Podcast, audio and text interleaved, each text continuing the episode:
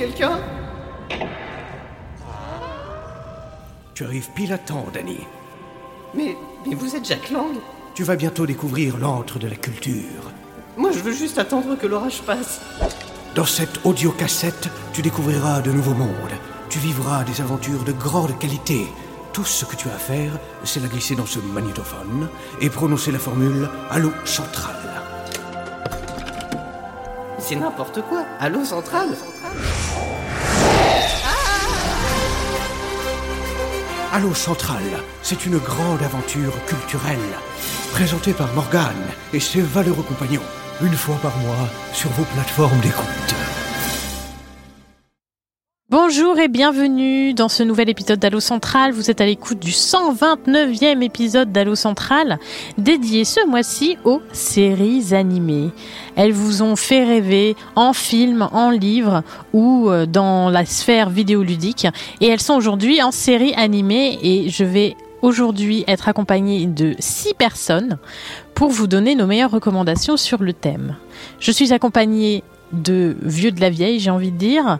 Antoine, vous avez déjà entendu Bart, vous avez déjà entendu TMDJC également, mais nous sommes aujourd'hui euh, très ravis d'accueillir de nouvelles voix en la personne de Drae, de Mopral et de Tom. Bienvenue à tous. Hello Bonjour. Salut Hello, merci. Alors, on va faire une petite émission. Alors d'habitude, on vous propose, euh, on regarde tous un programme, etc. On le débrief et puis après on fait des recommandations. Mais comme on est un peu beaucoup, on a décidé de ne vous faire que des recommandations, chers auditeurs et chères auditrices. Je vais donc commencer. Euh, bah, c'est pas moi qui vais commencer, mais je vais donner la parole plutôt à Drae qui va donc commencer notre émission en nous parlant de Arcane. Et oui, donc Arkane, euh, sorti en novembre de l'année dernière, une série Riot Games et euh, produite, produite par Riot Games et réalisée par le studio français Fortiche. Donc, euh, qui est une série qui prend place dans l'univers de, League of Legends et plus principalement dans la ville de Piltover. Piltover, c'est une cité un petit peu, peu steampunk avec des, euh, un petit peu des éléments de technomagie. Et nous serons euh, plongés, euh, les spectateurs vont être plongés euh, dans, cette ville avec deux personnages qui sont Vi et Powder, que les joueurs du célèbre MOBA connaissent sous le nom de Jinx.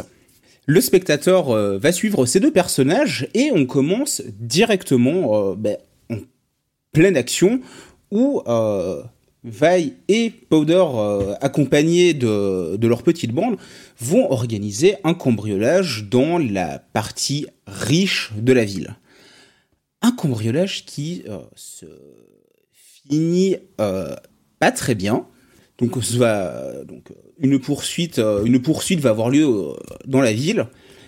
Et à partir de là, va s'organiser, enfin, va renaître une sorte de lutte entre les riches et les pauvres de la ville.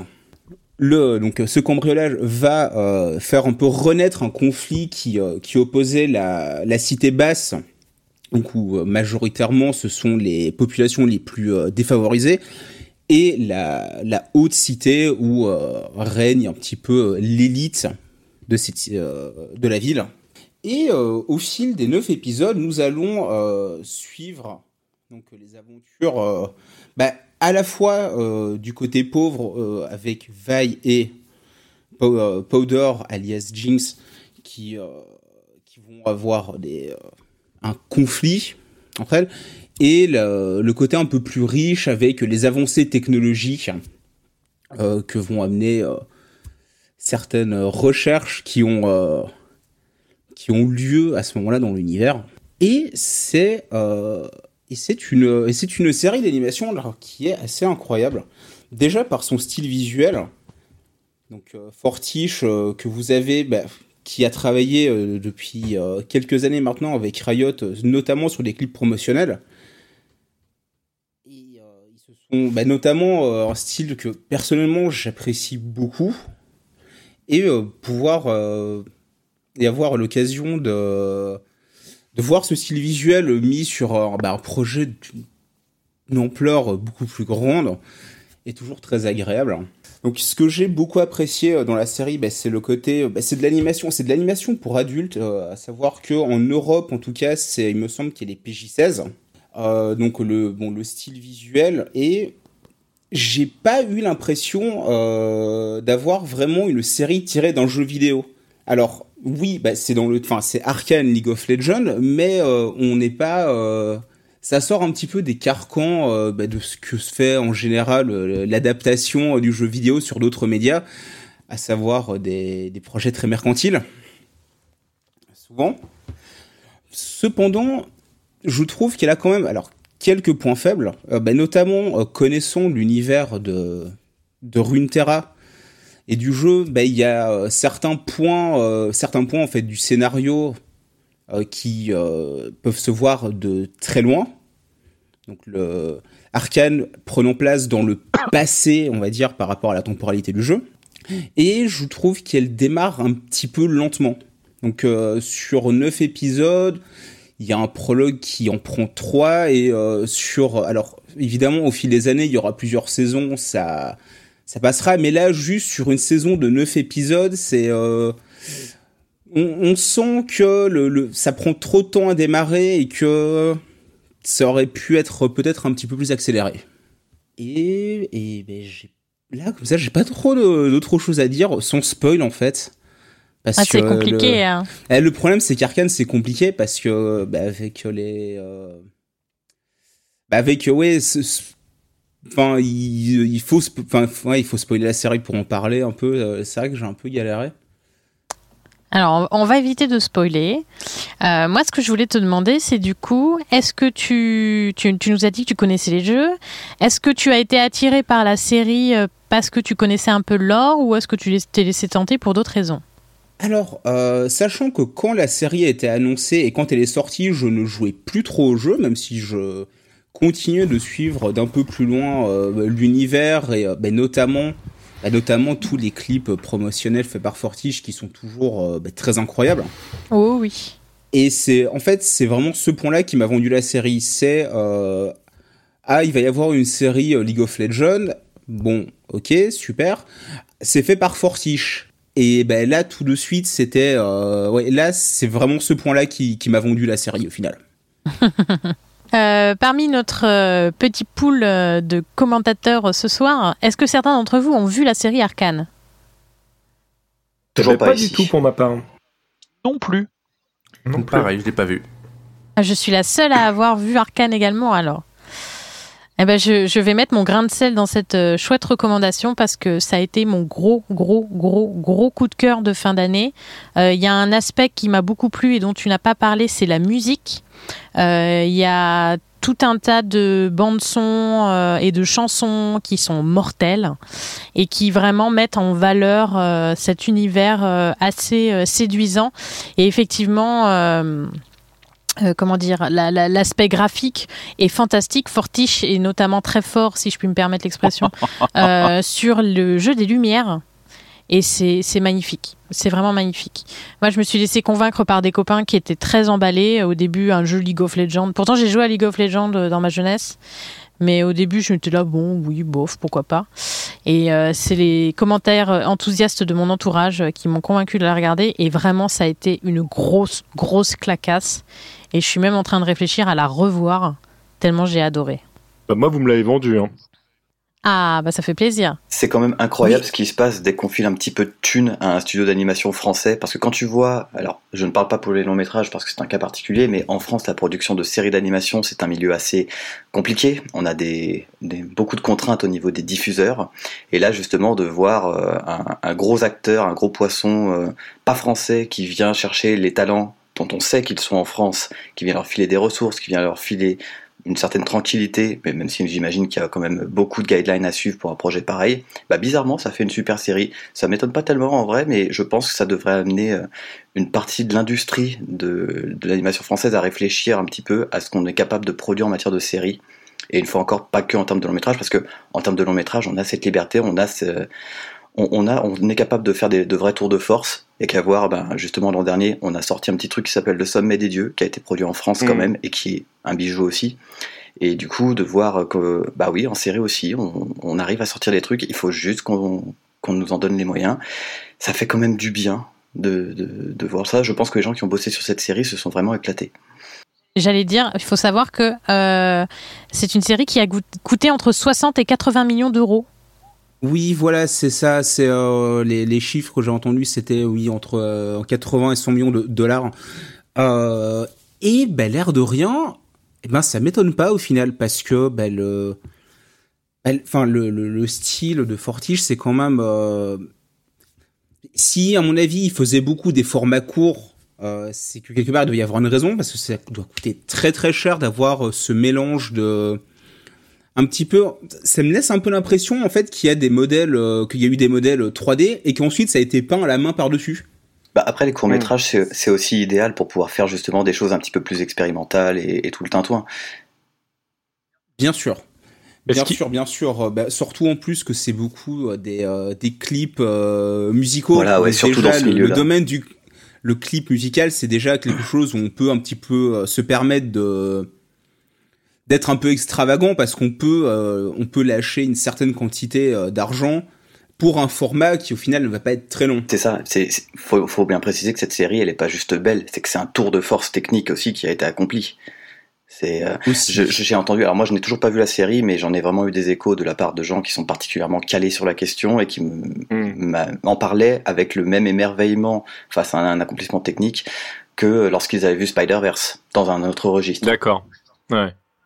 En fait, moi, ce qui, ce qui, ce qui me laisse un peu en, en, question euh, par rapport à ça et par rapport à ce que tu disais, où euh, on, on, espère que ça va, ça va aider à développer euh, d'autres projets. Moi, j'en serais très content, mais pour de vrai, l'industrie française du dessin animé est plutôt une, une, industrie qui est remplie de personnes assez compétentes, régulièrement en fait, qui, qui, qui produisent. Il y, a, a, pas si longtemps que ça, il y a, il y a quand même trois nouvelles saisons qui sont sorties autour des, des mystérieuses cités d'or, où, où il y a, enfin, il y a eu un gros travail de, de la part de l'équipe française et, et d'autres séries qui ont été coproduites produite ou triproduite avec euh, avec des Français. Malheureusement, euh, in fine, euh, les diffuseurs sont pas plus plus enclins que ça à, solliciter ces, studios. Je pense à, à Blue Moon par exemple ou à d'autres. Et je trouve ça vraiment très triste effectivement parce que on a vraiment des gens de qualité chez nous. Oh, ils, ils n'hésitent pas à les solliciter, mais ils n'hésitent pas aussi à leur mettre des bâtons dans les roues en ne se rendant pas forcément compte de, de l'impact qu'ils peuvent avoir sur une production et puis aussi en essayant vraiment de, minimiser euh, le, les, budgets des séries. Ah, les coûts, ouais, c'est ça, ouais. Hmm. C'est très compliqué. Bart, tu voulais dire quelque chose? Vous avez répondu à la question que j'allais poser en fait, mais j'en ai quand même une deuxième. Euh, moi, j'ai vu comme pas mal de gens euh, euh, les bandes annonces et les images. J'ai trouvé ça, enfin, le peu d'images que j'ai vu, j'ai trouvé ça juste sublime. Euh, et je me demandais en fait, moi, ce qui m'a un petit peu retenu pour y aller, c'est de me dire, j'y connais rien au lore. Les seuls MOBA auxquels j'ai touché, alors je l'avoue là, euh, parce qu'on est entre nous, euh, c'est Pokémon Unite. Euh, et du coup, je me dis, voilà, moi j'y connais pas grand chose. Est-ce que si on connaît pas le lore, c'est quand même quelque chose qui est accessible? C'est très accessible, oui. C'est alors la série. Alors pour moi, je pense que c'est même plus intéressant de la découvrir sans connaître l'univers de League of Legends bien sûr, pour les, euh, donc les joueurs et les joueuses, bah, quelque part, c'est voir euh, peut-être euh, leur, leur perso préféré bah, représenté sur, sous leur plus beau jour. Mais le scénario se tient sans avoir aucune autre connaissance sur l'univers. Donc à ce niveau-là, non, vraiment, même sans connaître le jeu League of Legends ou un autre des jeux Riot Games, non, c'est complètement, c'est complètement possible de la découvrir et d'en profiter à fond. Bah, ça devait très certainement faire partie des guidelines de dire ça reste une pub géante pour League of Legends à 100 millions. Ça reste une pub géante, à savoir que l'écriture du scénario, par contre, a été faite du côté de Riot Games. Euh, le, scénario et euh, bon alors euh, enfin le caractère le cara design bon c'est du côté de Riot mais bon c'est leur personnage. Hmm. et ensuite Fortiche c'est vraiment vraiment apporté bah, au final un peu leur pète hein, c'est été c'est un peu une grosse commande. Alors et ben, après cette commande a été faite ben, notamment pour leur style. Oui c'est ça. Faudrait pas non plus quand même... excuse-moi. Faudrait pas non plus considérer que ce que je dis est, est, euh, péjoratif. Hein. La, la, plupart des œuvres animées qu'on voit sont des pubs pour autre chose. Et pas que oui, oui. ça ne touche pas que l'animation, hein, c'est tellement tentaculaire maintenant les, les franchises euh, cross-média et compagnie. Donc peut-être que l'impulsion initiale reste d'en faire, de faire la promotion de la marque League of Legends qui a un poids euh, économique assez conséquent. Bien sûr, après, ça n'empêche pas d'en faire quelque chose d'extrêmement créatif derrière. C'est même au contraire tout le malheur qu'on peut lui souhaiter. Mais je suis complètement, alors je suis complètement d'accord. C'est une immense pub à, à, à 100 millions de dollars pour League of Legends, bien sûr. Euh, bah, il faut savoir que le week-end euh, de la première sortie euh, du, premier acte, je crois que c'était le 6 novembre, bah, impossible de se connecter sur le jeu tellement c'était surchargé. Donc ça a eu des effets. Il y, a eu, des effets, en effet, au niveau du taux de connexion sur le jeu très direct mais surtout que c'est pas la première fois qu'ils font euh, en fait qu'ils font du cross média parce qu'ils euh, donc en plus donc du jeu euh, bah, il y a eu beaucoup de beaucoup de clips promotionnels alors faits par divers studios qui étaient massivement partagés sur les réseaux sociaux. et qui sont déjà ma boule généralement à voir. Voilà euh, il y a des comics, il y a, euh, il y a tout, euh, il y a des textes, il y a des nouvelles. Non, non, au niveau, à ce niveau-là, ils développent leur l'univers de Runeterra d'une mani manière, à dire, assez agressive. Genre, je dis pas ça négativement, mais c'est c'est un peu vrai. Ils partagent beaucoup leur univers. Et à mon avis, pour une bonne raison, c'est que il semblerait que Riot prépare son son MMORPG sur l'univers de Runeterra. D'accord. Prépare, euh, voilà, donc euh, Riot Games euh, veut enfin euh, porter un petit peu le, le pluriel qu'il qu porte fièrement dans, dans le nom du, euh, du studio, parce que bah, à la base il y avait que League of Legends, ensuite il y a eu bah, le jeu de cartes Legends of Runeterra. Il y a eu un RPG solo qui est sorti fin 2021 qui s'appelle le The, The, League of Legends The Ruin King qui euh, est un RPG solo qui est très très sympa aussi. Il euh, y a eu un petit jeu de rythme sur mobile. Il euh, y a un jeu de plateforme qui est qui est prévu. Donc non non, ils vraiment ils sont en train de d'essayer de, bah, un peu de devenir un, un Blizzard 2 au final. C'est un peu, je pense, ça s'en rapproche pas mal au final avec des des jeux très différents mais toujours ayant pour point central en fait euh, leur univers de Runeterra. C'est très clairement un flagship qu'ils vont essayer d'imposer un petit peu, un, un, peu partout pour être vraiment présent euh, médiatiquement de façon massive. Quoi. Oui, je pense que bah, après c'est derrière euh, Riot Games n'est enfin qu'une filiale de Tencent qui est, je pense aujourd'hui le plus gros acteur de toute façon sur le le marché du jeu vidéo. Mais je te, je te rejoins, euh, Antoine, dans le sens où euh, effectivement, c'est pas parce que c'est euh, adapté de quelque chose ou que ça fait une énorme pub qui coûte la peau des fesses euh, que c'est péjoratif. Et euh, même en fait, c'est vachement lié, je trouve, à, à l'histoire des séries animées. En fait, on a plein plein de séries oui. animées qu'on regardait quand on était gosse et on se rendait pas compte qu'en fait, bah, c'était des pubs géantes pour des jouets et on n'avait pas à les jouer, mais on kiffait quand même les séries, quoi. Et c'est toujours le cas aujourd'hui. Ouais, c'est toujours le cas aujourd'hui. Là, bon, c'est un truc à 80 millions de dollars, c'est énorme. Mais euh, si je veux filer un petit peu le truc, tu vois, alors j'étais pas, j'étais déjà trop jeune. C'est bien la première fois que je dis ça dans ce podcast, je crois, mais euh, j'étais trop jeune. J'ai pas vu euh, vraiment euh, les maîtres de l'univers. Enfin, j'ai vu des rediffs comme tout le monde. Euh, mais ce que je trouve marrant, c'est que les maîtres de l'univers, par exemple, bah, c'était une série qui était faite pour pour vendre des jouets. Tous les gamins avaient des jouets, et en fait, c'est devenu la série elle-même est devenue tellement culte qu'aujourd'hui, Netflix, par exemple, refait une nouvelle saison sans pour autant surfer sur la vague des jouets. Alors, ils en font un petit peu, Ah, mais en fait, ils vaguent surtout euh, sur la vague de la nostalgie, quoi. Ah non, non, je, peux te garantir que c'est aussi sur la vague des jouets parce qu'il y a, il y a un, nombre de, de ressorties de, de jouets d'époque, modernes, revisités, t'as je sais pas combien de formats. Skeletor, là, en, en l'espace de, de deux ans, il est sorti, je crois, d'une dizaine ou d'une douzaine de manières différentes, euh, euh, dont des pièces qui sont extrêmement rares que les, collectionne, ça, les, les collectionneurs pardon, s'arrachent. Donc je peux te dire que l'aspect mercantile, il est complètement présent. Après, ça ne retire évidemment pas du tout l'intérêt le, de des nouvelles versions faites par Netflix. Je pense surtout à la version de, de Shira euh, qu'on a vu en famille.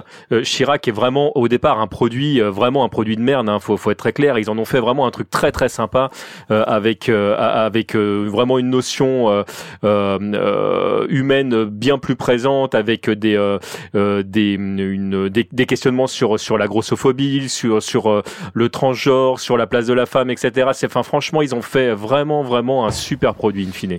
Tu peux le dire, il y a de la super représentation dans cette série, et clairement, quand tu regardes la nouvelle série des Maîtres de l'Univers et la nouvelle série Shera, bah, t'as un petit peu les, deux extrêmes de la balance entre euh, intérêt économique et intérêt créatif, si tu veux. Ouais, je suis assez d'accord, ouais.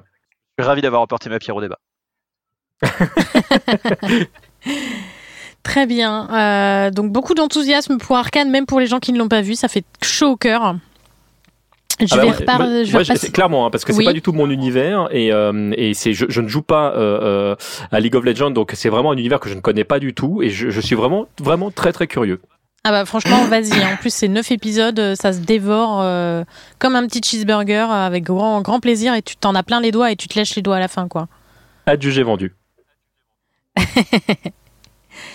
Je vais donc passer maintenant, repasser la parole à Antoine pour la suite de nos recommandations. Et Antoine va nous parler, pareil, d'un autre petit cheeseburger très mignon qui s'appelle Gravity Falls. Et oui, Gravity Falls ou souvenir de Gravity Falls, parce que franchement, après une année 2021 où je sais pas pour vous, mais moi je me suis mangé mandal sur mandal en œuvre contemporaine animée, je parlais de, du sommet des dieux tout à l'heure, donc l'adaptation de Taniguchi, mais 2021 c'est aussi l'année où j'ai dû dire au revoir à Evangelion et ça m'a brisé le cœur. Et ben entre toutes ces œuvres un petit peu modernes, j'essayais de rattraper mon backlog en matière de chefs-d'œuvre passés. Et vu le prosélytisme dont j'ai été euh, victime, il était évidemment temps que je me plonge enfin dans Gravity Falls et que je vois la lumière. Et oh boy, j'ai vu la lumière.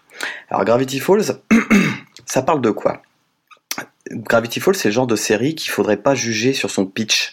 Parce que si tu t'arrêtes à son pitch, tu dis oui, bon, ok, et alors? Le pitch, c'est eh ben, c'est l'histoire d'un frère et d'une sœur, c'est des jumeaux, qui vont passer l'été euh, chez leur oncle dans sa petite bicoque perdue au fin fond de, l'Oregon. Et, voilà, et qui vont être confrontés à des événements un peu surnaturels. Ouh, bon, ça a l'air hyper basique dit comme ça. Et pourtant, Gravity Falls doit bien être une des séries d'animation les plus abouties et les plus attachantes que j'ai vues depuis un petit moment.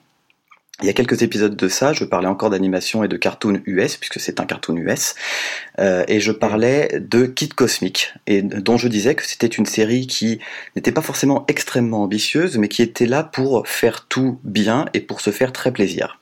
Gravity Falls c'est pareil, sauf que là on a rajouté l'ambition, très clairement. Euh, c'est pas là pour être un tour de force technique comme on a parlé, enfin technique esthétique globalement, comme on en parlait juste avant avec Arkane, mais c'est une série qui touche juste dans à peu près tout ce qu'elle essaye de faire. Alors je dis ça, je l'ai pas encore euh, terminé, il doit me rester 5 épisodes, je la savoure un petit peu. C'est parce que j'ai pas envie que ça s'arrête, parce que ben justement, c'est une série qui est terminée, elle date de 2012, elle a duré jusqu'en 2016, deux saisons. Euh, et puis maintenant, c'est terminé. Son réalisateur, on aura l'occasion d'en parler, mais il était là pour faire juste deux saisons. Il avait son plan initial, il l'a respecté, et ça se sent que c'est une série qui a quelque chose à dérouler, le déroule, le déroule bien, et puis s'en va. Et qu'est-ce que c'était bien, qu'est-ce que c'était très bien. Tout se joue vraiment dans, l'exécution. Euh, c'est vraiment on aura du mal à parler de la technique pour cette série, non pas qu'elle soit sommaire, hein, mais c'est euh, dans l'ensemble tout à fait euh, propre. À la limite, on parlera par exemple de ces décors qui sont magnifiques, vraiment, de très très beaux décors de la, bah, de la cambrousse profonde américaine, ce qui est pourtant euh, typiquement le genre de pitch qui ne m'intéresse pas, et pourtant la série l'a réussi à m'attirer avec ses événements surnaturels. C'est des idées dans tous les sens. Ça joue sur euh, tes attentes pour évidemment les contourner. Il y a des niveaux de lecture évidemment pour les adultes. Il y a un gros niveau de lecture pour les adultes et je pense que beaucoup de gens qui ont peut-être vu cette série lorsqu'ils étaient adolescents, parce que ça est passé sur Disney Channel à l'époque chez nous déjà, et eh ben sont peut-être passés à côté de tous ces petits détails, tous ces trucs. C'est une série qui fait énormément dans le petit détail extrêmement minutieux. Et ça, c'est quelque chose qui vraiment euh, m'ébahit à chaque fois que je revois cette série. Mais surtout, ce qui frappe sur cette série, ce sont ces deux personnages principaux, qui sont donc, je le disais, des jumeaux, qui sont euh, Dipper et euh, Mabel. Alors, Dipper, il est assez... c'est un petit peu ton jeune garçon euh, typique de, euh, de cartoon US. Euh, Il a, il a un petit peu envie d'aventure, il a pas trop envie de s'ennuyer. Le, le, surna- le surnaturel, ça le fascine, ça l'inquiète un petit peu, mais voilà, il, prend son courage à deux mains, il y va, il a envie de percer les mystères qui, qui englobent la, petite bourgade de Gravity Falls. Et puis il y a Mabel. Et Mabel, c'est quelque chose. Je sais qu'on est dans une série qui est très cartoon, mais elle, c'est le cartoon du cartoon. C'est limite un Looney Tunes dans une apparence de môme de 12 ans. Et je dis ça vrai. vraiment de la façon la plus positive possible. C'est un personnage qui est très loufoque, très silly, pour prendre un terme anglais, et pourtant qui atteint très rarement, pour ne pas dire quasiment jamais, même si évidemment il faut une certaine tolérance à ça, euh, ne tombe jamais, grosso modo, dans euh, l'agaçant.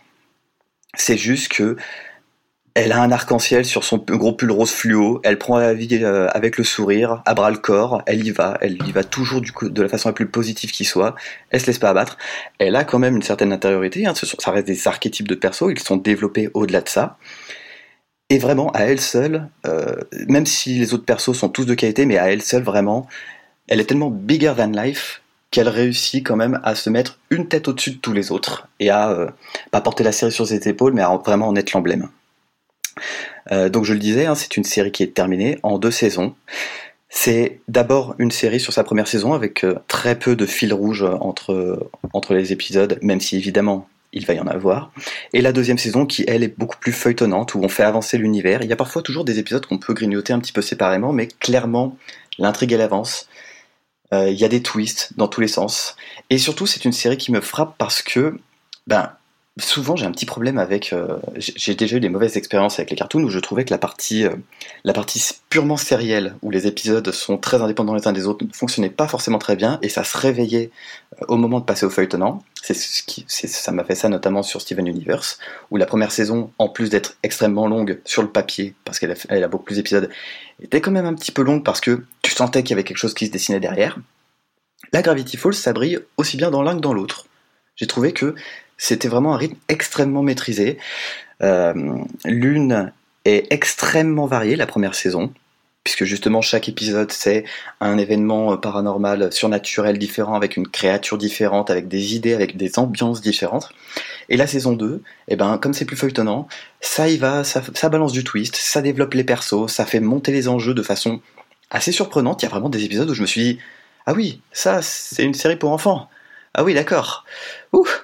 Et, voilà, c'est quelque chose d'assez surprenant. J'ai très très hâte de voir la fin. Évidemment, les, petits cailloux commencent à être euh, placés. Les, petites pièces sur l'échiquier se mettent en place pour le coup final et je sens que ça va être quelque chose.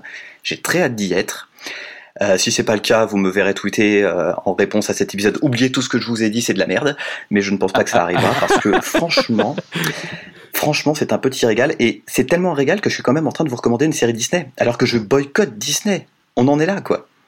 Et non seulement je vous recommande une série Disney, mais plus que ça, vu que c'est une série Disney Channel, j'ai envie de vous recommander cette partie de la production Disney dont on entend peut-être un peu moins parler que les gros mastodontes de Disney Animation, les gros mastodontes de Pixar, c'est-à-dire les productions de Disney Channel, que sont, ben, typiquement on en parlait euh, juste là, de Gravity Falls, mais aussi des séries comme The Old House, je n'arrive jamais à prononcer cette série correctement, qui s'appelle chez nous Lusa Houseville, qui est aussi une excellente série du peu que j'en ai vu et de tous les échos de très bonne confiance que j'en ai eu. Donc moi, moi je me dis, allez, moi je vous le recommande comme si je l'avais vu, hein, ça, ça marchera tout aussi bien.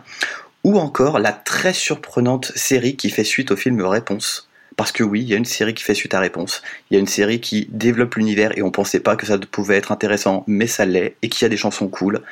Donc voilà, intéressez-vous un petit peu à cette production si vous avez Disney ⁇ parce que c'est évidemment là-dessus que ça se joue, et je ne peux que vous dire que vous passerez normalement un très bon moment. Alors je ne peux que approuver tout ce que tu as dit, car Gravity Fall, c'est pareil. Alors vous allez dire que je suis enthousiaste pour toutes les séries, mais c'est pas de bol, c'est juste les deux premières séries du conducteur. Les autres, je les connais pas. Euh, je les adore, ces deux jumeaux. Euh, Mabel, je suis hyper fan. Je rêve d'avoir le même pull qu'elle. Euh, franchement, euh, franchement, gros coup de cœur Gravity Falls. Et effectivement, euh, tu vas pas être déçu par la fin. Je te fais, je te, c'est pas du tout du spoil, mais euh, moi j'ai mangé ça jusqu'au bout et j'ai dévoré. Et j'étais triste à la fin parce que je me suis dit il y aura plus d'épisodes. Ouais, je sens que ça va m'arriver sur la tronche. Mais déjà, là, j'ai j'ai eu le twist de milieu de deuxième saison et j'étais là genre, ah oui, ok, on part là-dessus, c'est parti. On fait un petit marathon genre la fin de saison. Ah non, non, on va pas faire un marathon, on va savourer. Sinon, on va regretter. C'est une excellente idée. Est-ce que parmi les autres chroniqueurs, certains ont vu Gravity Falls? Malheureusement, euh, non. Alors, j'en ai beaucoup entendu parler. Alors, je me souviens d'il y a une époque, il y a très longtemps, où j'avais vu passer un nombre incroyable de mèmes euh, sur euh, sur la sur la série. Mais je n'ai jamais et je n'ai jamais pris malheureusement le temps de la regarder. Même si, mais même si c'est vrai qu'au final, les euh, alors les cartoons US euh, qui ont l'air un petit peu, euh, alors, alors faut- j'ai pas envie de dire débile, mais un petit peu, euh, un petit peu qui, qui ont l'air d'avoir ni queue ni tête, les euh, les choses un peu comme, euh, Un peu Cartoon Network. moi je me souviens, c'était ben voilà exactement les, euh, les trucs Cartoon Network, les Ed, Ed et Eddie, les euh, euh, ce cartoon, je me souviens jamais du nom, avec la faucheuse qui euh, qui se retrouve un peu esclave d'un euh, d'un- frère et d'une sœur qui sont complètement tyranniques. C'est vraiment euh, des choses qui ont en regardant typiquement, ouais en fait typiquement le, le genre de série que tu regarderais euh, en fin de soirée, euh, un petit peu défoncé, en ayant un peu trop bu ou euh, Ouais, non, on est très loin de ce genre d'absurdité. C'est vrai qu'il y a- il y a Mabel qui atteint euh, parfois ça, mais le reste de la série reste globalement beaucoup plus accueillant, beaucoup moins criard, hein, et beaucoup moins beuglant aussi, tant qu'à tant, tant qu'à y être. Euh, ça reste une série beaucoup plus proche, bah, justement, de ce que tu pourrais trouver sur un Steven Universe, par exemple, en termes de, de ton global, en termes de, de, de capacité à se poser, à être euh, juste, à être beaucoup plus porté sur l'ambiance que sur le gag. Quelqu'un d'autre a vu la série? Alors oui, la, la réponse est oui, et moi j'ai vraiment beaucoup aimé. Euh, moi c'est c'est une c'est une série que que je dois à la jeune génération. Moi je fais partie des gens qui ont euh, qui ont découvert euh, l'animation il y a il y a très longtemps et euh, clairement quand tu me donnais le choix euh, entre euh, Mask et Goldorak, ma- mon mon choix était très vite fait, c'était Goldorak. Donc vraiment team japonais à la base et l'animation japonaise a été vraiment un nid pour moi de de d'œuvres absolument exceptionnelles qui ont fait que sans vouloir boycotter quoi que ce soit, les productions américaines m'ont longtemps euh, laissé euh, laissé de marbre. Et c'est euh, la télé qui a qui a ramené ça dans, dans le giron familial.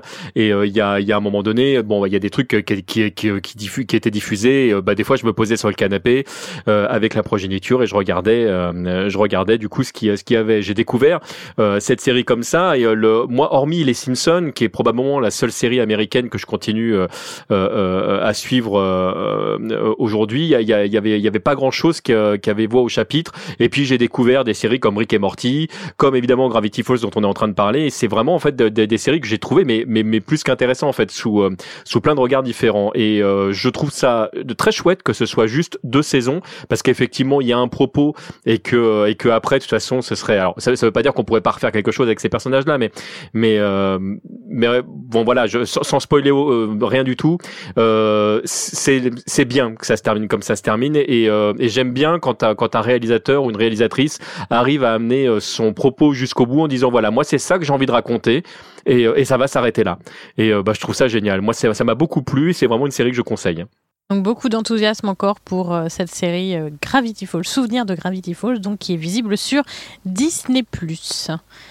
On va continuer notre petit ride de recommandations en passant la parole à Mopral qui va nous parler d'une série dont je ne sais rien, donc je ne pourrai pas être enthousiaste cette fois, désolé, et qui s'appelle, alors je vais essayer de bien le prononcer, Assassination Classroom. Ah, tu le prononces mieux que moi en tout cas, ça c'est sûr.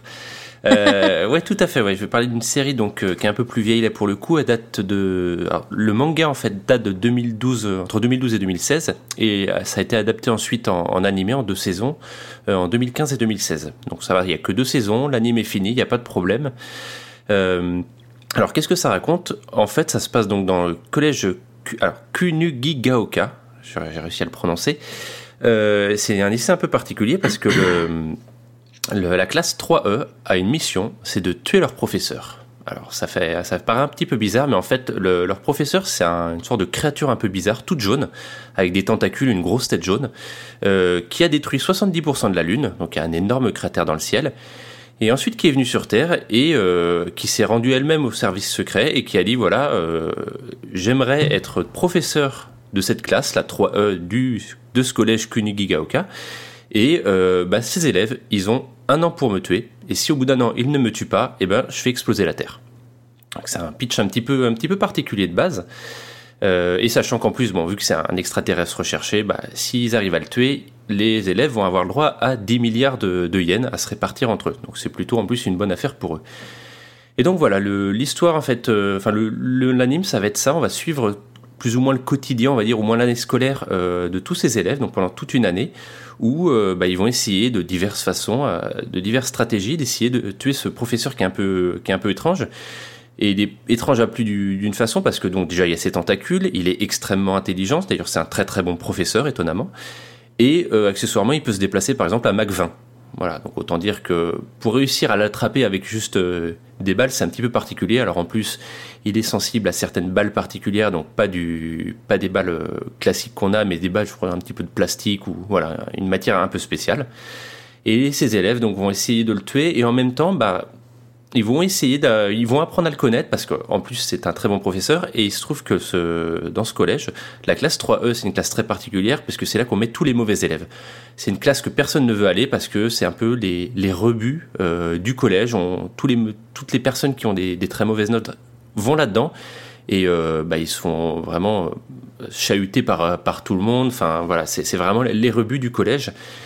Et, euh, et c'est voilà, c'est d'autant plus étrange donc que ce professeur cherche euh, cherche à, à, aider ces élèves-là. Et donc voilà, on va on va suivre tout ça. Alors ils vont être aidés aussi par euh, un agent des un agent secret, pardon, je refais. Ils vont être aidés aussi par un agent secret, enfin plus ou moins secret, mais un agent des services secrets en tout cas, et par une, sorte de femme fatale un peu. Donc il va y avoir aussi une relation entre eux, etc. Et on va voir que les élèves vont un petit peu euh, se mettre euh, à utiliser ces, fameuses techniques d'assassinat au quotidien. Que alors, il y a un moment, ils, ils se mettent carrément à faire un peu façon Yamakasi, c'est-à-dire ils sautent sur les toits, etc. Parce qu'ils ont ils ont énormément travaillé leur agilité, ce genre de choses. Et au fur et à mesure, on s'en doute, bah, on va comprendre qui est, qui est Koro Sensei, donc le, professeur à tête jaune, euh, pourquoi il est là, pourquoi il voulait vraiment prendre soin de la classe E, euh, pourquoi il a détruit la Lune aussi, pourquoi il y a 70% de la Lune qui est partie, euh, et voilà, et ce genre de choses.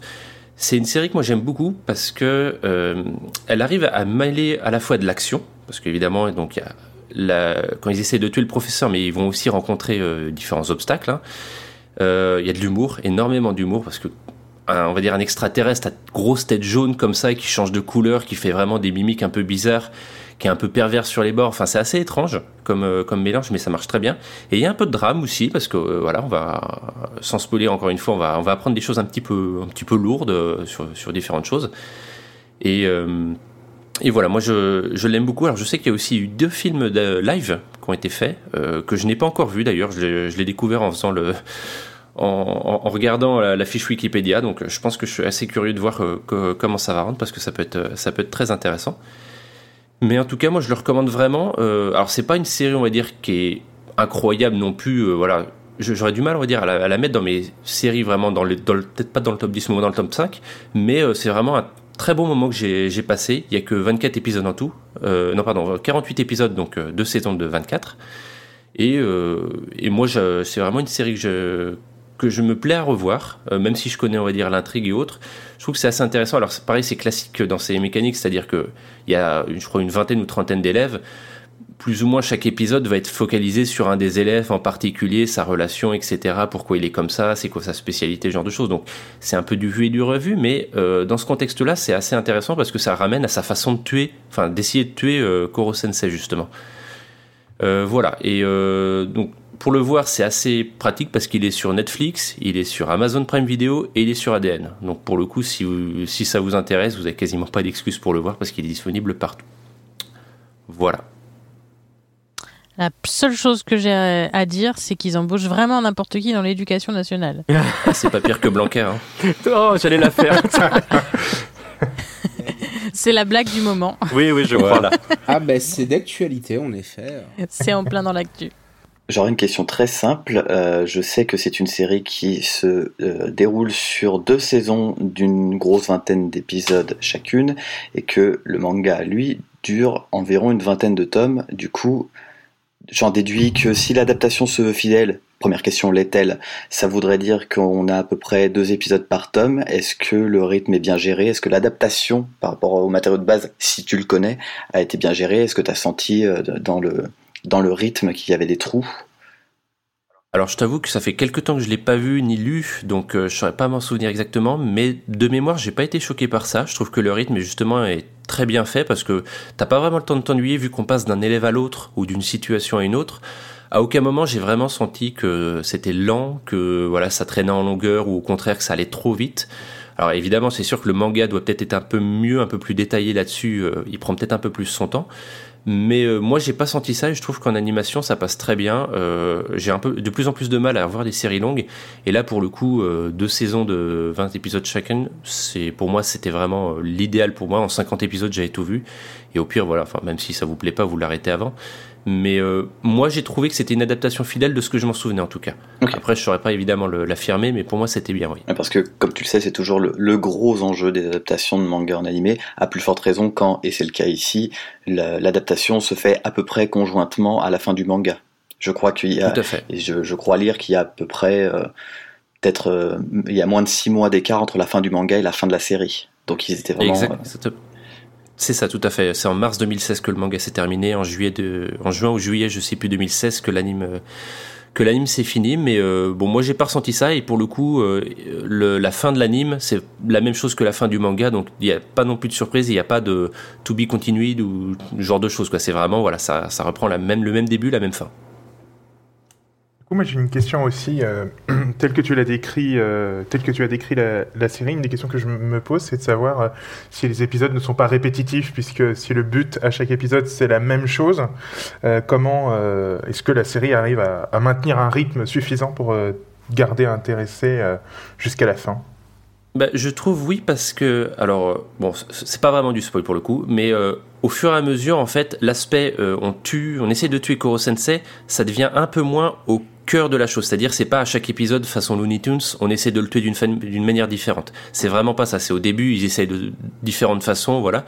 Et au bout d'un moment bah il y a les relations entre élèves qui se tissent il y a des nouveaux élèves qui arrivent euh, ils voyagent éventuellement ce genre de choses. Donc les situations sont vraiment à chaque fois différentes et le, le manga ou l'anime ne se contente pas de dire euh, voilà à chaque chapitre on essaie de le tuer d'une manière différente. Zut ça a foiré euh, vite la prochaine fois on fera mieux. Non c'est vraiment euh, là tiens on a une super occasion on va faire un plan et pendant euh, 4, 5, 6 épisodes euh, il y a le plan qui, se forme plus ou moins et puis on essaye on y arrive on n'y arrive pas etc donc euh, pour moi j'ai pas ressenti cette lassitude parce que vraiment à part peut-être la partie évidemment où on se focalise sur les élèves comme je disais c'est assez classique donc on se doute que bon bah voilà chacun a plus ou moins sa personnalité donc on va passer par chaque élève voilà il y a moins de surprises là-dessus.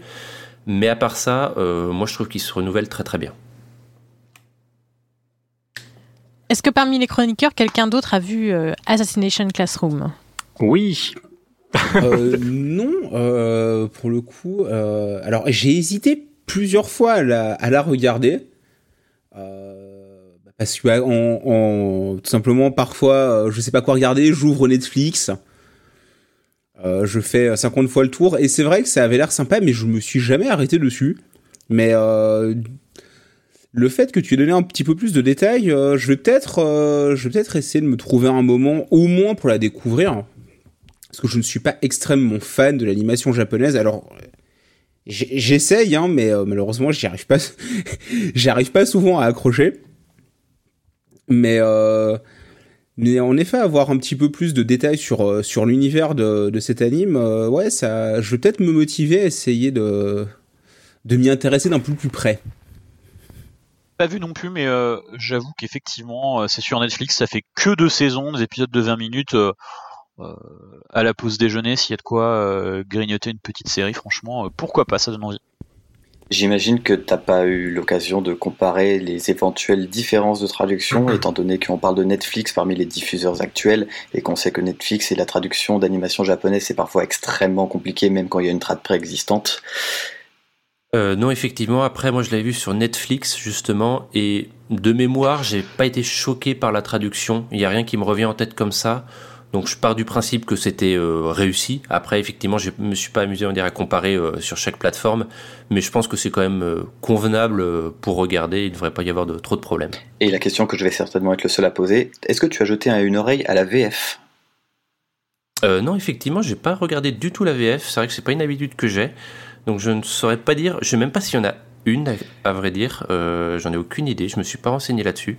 Parce que c'est vrai que c'est vrai que c'est souvent une question qu'on met de côté, mais comme on met de plus en plus de moyens sur tous les plateformes depuis quelques années pour faire de, des VF à peu près corrects, je pense notamment à la VF du dernier arc de Jojo qui vient de sortir, euh, enfin qui est sorti il y a très peu de temps sur Netflix et qui est un petit bijou si vous voulez entendre des meufs grogner et dire ah connasse, grognasse, et de balancer des trucs comme ça bien gras, c'est un vrai bonheur. Et du coup, bah, si jamais il peut y avoir une VF de qualité, c'est toujours bon de le souligner. Effectivement. Alors là, pour le coup, j'en ai aucune idée, mais de ce que j'en vois sur les doubleurs, ça a l'air d'être doubleurs euh, qui ont fait pas mal d'autres animes, donc je pense que qu'elle devrait bien s'en sortir comment on vient de réussir à me vendre de regarder Jojo en français. Alors là, bon, franchement, bravo.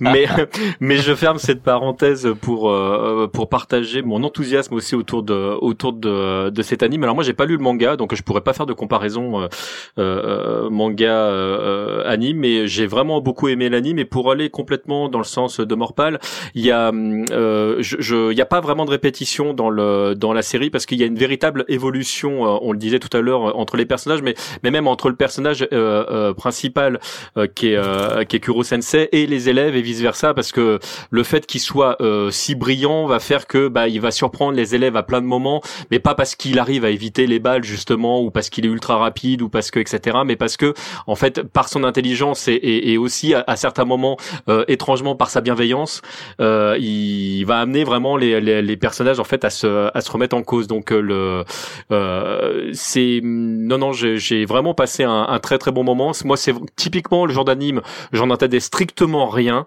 Euh, c'est euh, c'est un truc que j'avais dont j'avais parlé. Je, me, je sais plus si c'est pas avec euh, euh Mehdi euh, de Mehdi que, avec qui j'en avais parlé. C'est bien possible que qu'il m'avait dit jette un œil dessus quand même. Et, et je ne l'ai pas regretté. J'ai vraiment passé un très très bon moment. Et effectivement, voilà, c'est pas c'est pas l'anime du siècle, mais mais ça veut pour certains épisodes sont pesants de cacahuètes parce que même justement dans dans la réflexion de comment on va tuer cet être qui a l'air imbutable, il y a des moments de franche rigolade aussi. Très bien. Bah, merci pour cette recommandation. Euh, on va faire une petite pause, chers auditeurs et chères auditrices. Euh, bien évidemment, comme d'habitude, je vous ai euh, choisi un titre aux petits oignons. On va refaire un petit tour dans la série Arcane, puisque je vous ai sélectionné une chanson qui s'appelle Guns for Hire de l'artiste français Woodkid, qui est donc paru cette année sur euh, l'OST de la série Arcane. En attendant, n'oubliez pas que vous pouvez réagir à l'épisode, euh, notamment sur Twitter, euh, en nous mentionnant at Central avec un E. Et voilà, donc je vous laisse une petite pause musicale et on reprend tout de suite après. À tout de suite.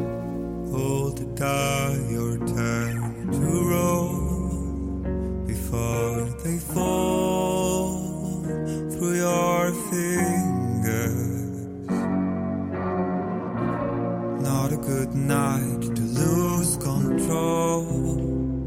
Right as the earth is unraveling, you play with your blocks until they break, and these walls come tumbling down.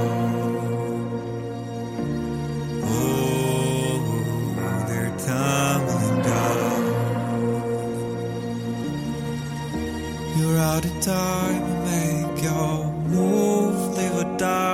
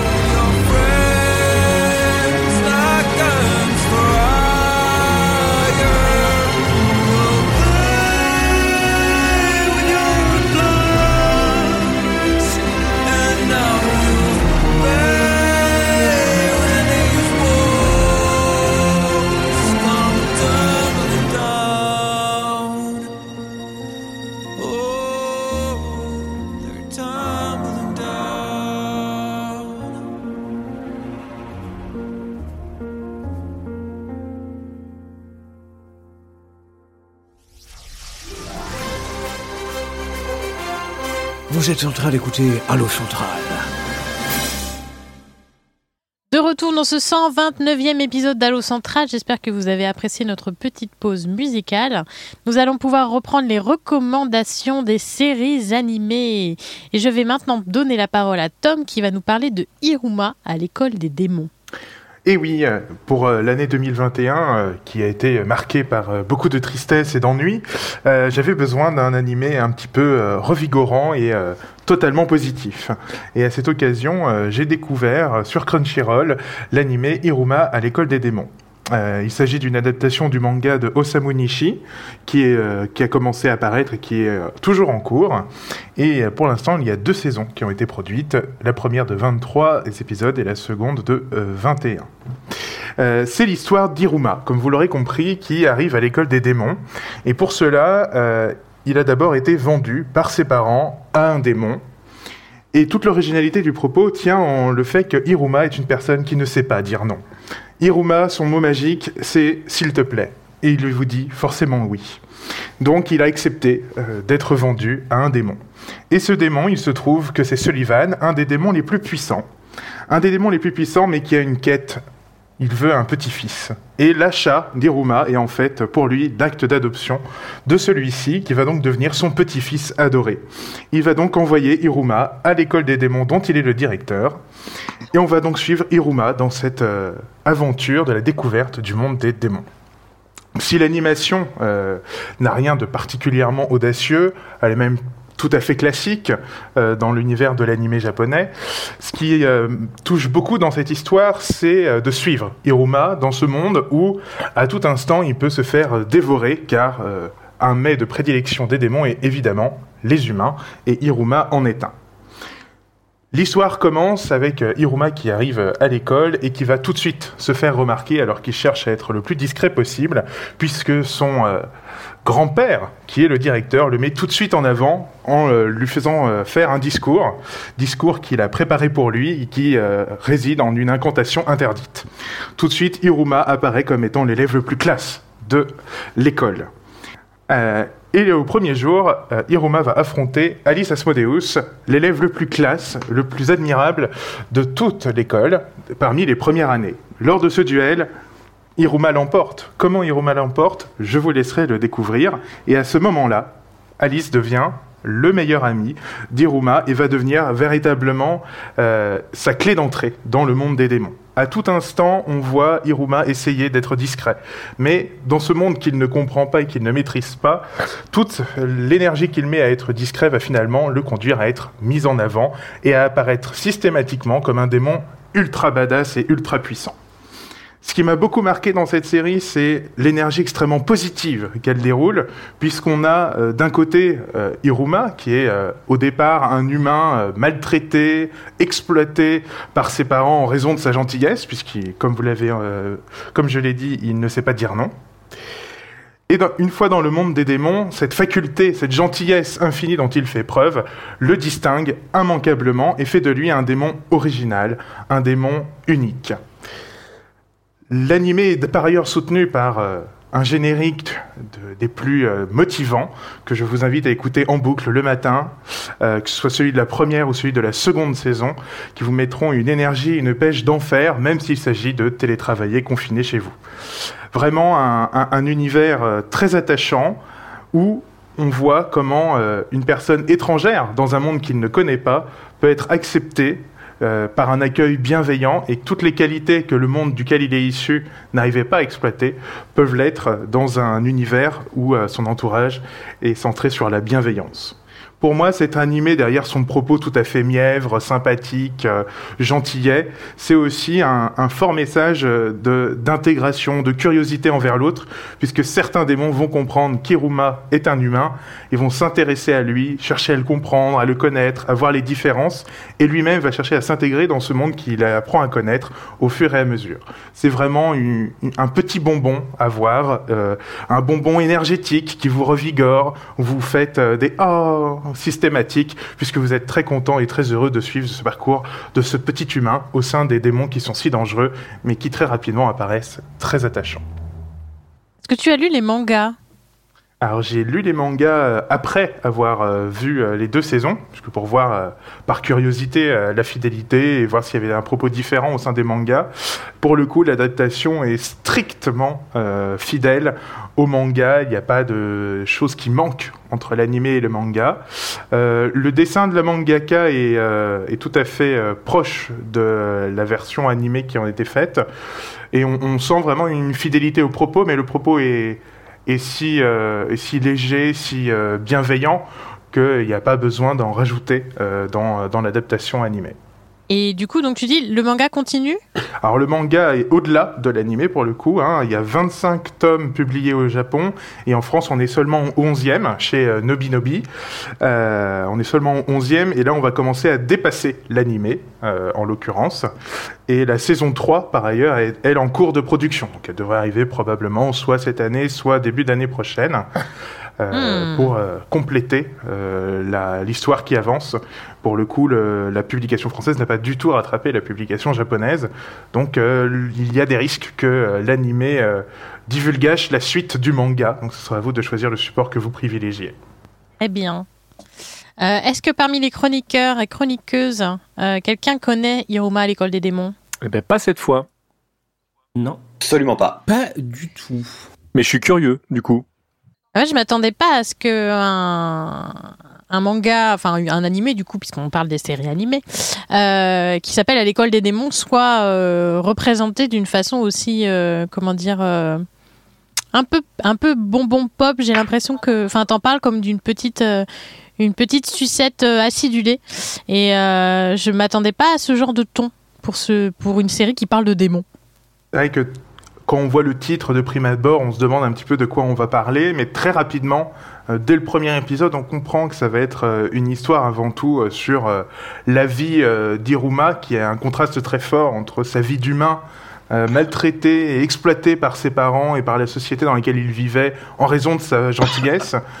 Euh, là où, euh, dans le monde des démons, il a un, un papy gâteau en la, période, en la personne euh, de Sullivan, un des, un des trois démons les plus puissants. Euh, donc on a aussi un contraste entre cette puissance de son grand-père et euh, voilà. euh, si vous avez une représentation du papy Gaga, c'est exactement ce qu'est le, le, démon le plus puissant. Donc il y a tout de suite un contraste qui s'installe, qui est un contraste assez amusant. Et très rapidement, euh, Iruma, par sa maladresse, par ses capacités, par sa gentillesse, va devenir un, un démon finalement très attachant. Et quelquefois, on s'inquiète de savoir s'il va être découvert, mais jusqu'à présent, euh, il n'y a pas eu de, de raison de s'inquiéter particulièrement pour Iruma, qui euh, arrive à faire illusion en tant que démon, et un démon éminemment classe, mais quoi de plus normal, puisqu'il est le petit-fils d'un des démons les plus puissants. Ah, ça donne envie, n'empêche. Je sais Ouais, pas pour vous, ouais. mais ouais, ça me rend très Ouais, c'est curieuse. le- ce petit côté un peu, ouais, un petit peu bonbon, euh, a l'air, euh, a l'air très très sympathique. Puis on a besoin de séries comme ça en ce moment. euh. Ah ouais, c'est clair. Ah bah, vu, oui, euh, vu la période là, euh, Très clairement, si vous avez un, un week-end vous vous ennuyez, vous êtes un peu triste, il pleut dehors, il fait froid, euh, vous, vous avez passé une semaine terrible de télétravail isolé, euh, bah voilà, vous lancez un épisode, le générique vous fait danser sur votre canapé, euh, vous êtes parti, vous vous amusez, vous redynamisez pour une nouvelle semaine, pour un week-end tout de suite beaucoup plus attachant, plus doux, plus bienveillant. J'ai tout de même l'impression que ça va concerner un public. Alors, je me base vraiment sur le, pitch, le contexte de, l'univers, le character design aussi, qui généralement dit beaucoup de choses sur le, type d'œuvre qui est adapté, puisqu'on parle d'un manga shonen. Euh, J'ai quand même l'impression que ça va s'adresser particulièrement à des gens qui sont déjà au fait des codes très japanimes et qui ont quand même peut-être une certaine tolérance à ça. Non pas que ce soit euh, péjoratif, mais tu vois, j'ai pas l'impression que ce sera une série qui plaira aux gens qui n'aiment pas les animés entre grosses guillemets. Euh, je saurais pas dire. C'est vrai que j'ai une appétence plus naturelle pour les animés euh, que pour euh, que pour les dessins animés euh, occidentaux. Mais quand j'ai découvert l'histoire, c'est vrai que je suis plus habitué au, shonen classique où on suit un héros qui progresse, qui fait face à des épreuves et à l'adversité, où on sent qu'il doit se dépasser. Là, oui, il, se dépasse, il est remis en cause de temps en temps, mais globalement, euh, tout, euh, tout se passe bien. Voilà, on n'est on pas dans un slice of life non plus, on n'est pas dans un animé euh, tranche de vie où la vie est douce, les choses progressent. On est quand même dans une idée de shonen parce qu'il y a, y a du défi de temps en temps, mais on sent bien que le défi est là plus pour l'ambiance, pour, pour remettre Iruma légèrement en difficulté. On s'interroge comment il va, un petit peu comment il va s'en sortir, même si on sait très rapidement qu'il ne risque rien, en fait. Et ce qu'on veut, c'est voir comment il évolue dans ce monde, comment, euh, comment ses amis font, euh, font un clan autour de lui. Voilà, c'est vra- vraiment euh, très euh, dynamisant. Alors après, il est vrai que si vous n'êtes pas attaché euh, parfois au, au rythme décalé euh, qu'il peut avoir, parce qu'évidemment le, le, le décalage entre le personnage humain et le monde des démons, euh, euh, c'est c'est vraiment quelque chose d'assez euh, d'assez japonais euh, en termes de d'ambiance, voilà. Mais euh, j'ai pas l'impression qu'un public occidental soit euh, mis en, en difficulté pour euh, comprendre les codes. Bah, disons après, j'ai pas. il- il faut quand même, enfin voilà, on prévient quand même, le héros a les cheveux bleus avec une mèche rebelle par-dessus, et après c'est à peu près toutes les couleurs de l'arc-en-ciel sur les têtes des persos suivants. C'est pour donner une idée quand même de, euh, de quel genre de- d'esthétique on parle.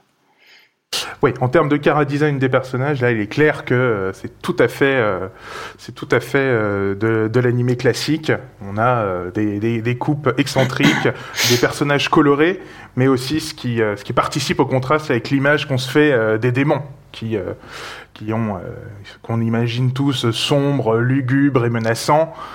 Et quand vous voyez Alice Asmodeus ou Clara Valak, c'est pas du tout menaçant. Ils sont menaçants parce qu'ils sont classe, ça pour euh, certains d'entre eux, mais leur, euh, leur esthétique euh, montre tout de suite un, un côté très rassurant finalement euh, en, en termes de, de perception.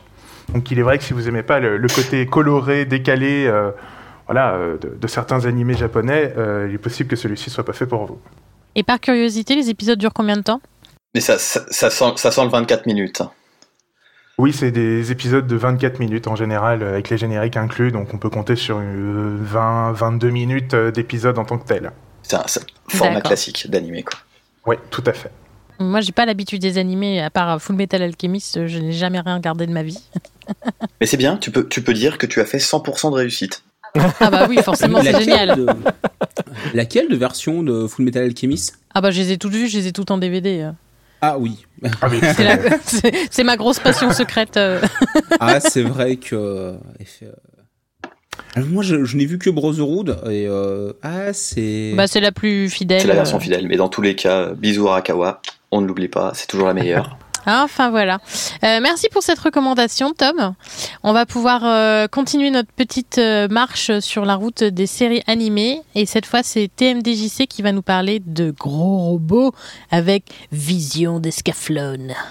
Oui, oui, même si euh, Gros Robot, euh, à mon avis, n'est pas représentatif de Tenku no Esclaflone, qui est donc euh, le, le- la version japonaise de, de Vision d'Escaflone. Alors, euh, moi, j'ai pas vu euh, le, la version française avant qu'on me, qu'on me pose la question, donc je ne sais pas ce que vaut la, la version française.